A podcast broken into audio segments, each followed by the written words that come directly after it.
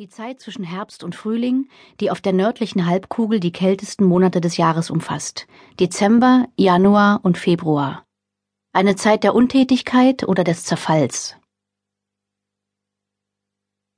Ich war fünf Jahre alt, als ich erfuhr, dass ich irgendwann einmal sterben würde. Dass ich nicht ewig leben würde, war mir bis dahin nie in den Sinn gekommen. Warum auch? Niemand hatte je ein Wort darüber verloren, nicht einmal flüchtig.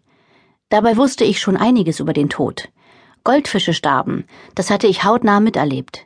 Sie starben, wenn man sie nicht fütterte, aber manchmal auch, wenn man sie zu viel fütterte. Hunde starben, wenn sie vor fahrende Autos liefen.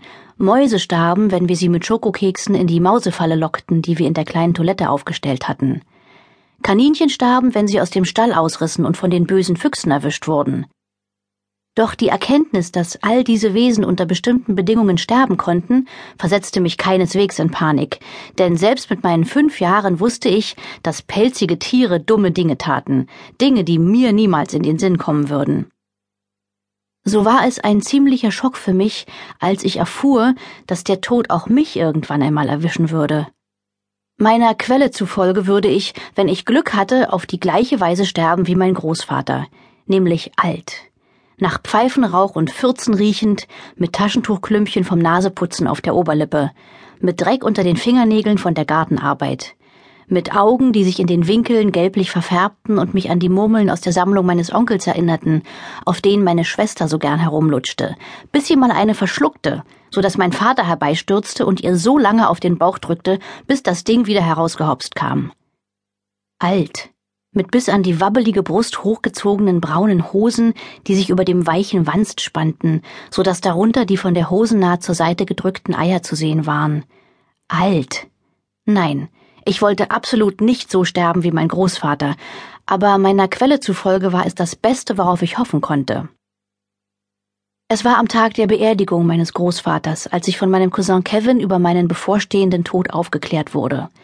An diesem heißesten Tag des Jahres saßen wir im Gras im langgezogenen Garten meines Großvaters und tranken rote Limonade aus Plastikbechern.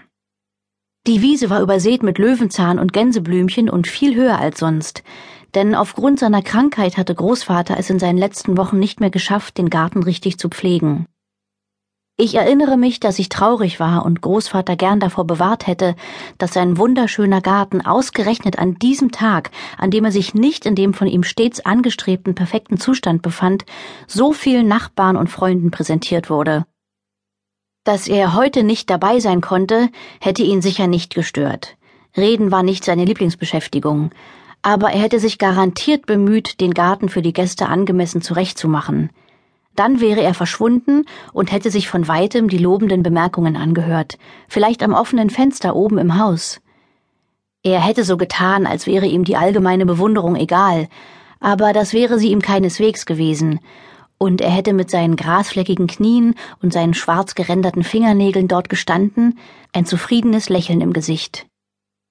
Eine ältere Dame, die sich ihren Rosenkranz ganz fest um die Fingerknöchel geschnürt hatte, behauptete, sie fühle seine Präsenz im Garten.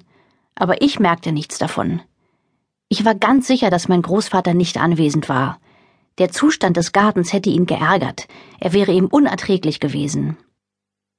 Immer wieder füllte Großmutter eine Gesprächspause mit Bemerkungen wie Aber seine Sonnenblumen gedeihen ganz prächtig, Gott hab ihn selig.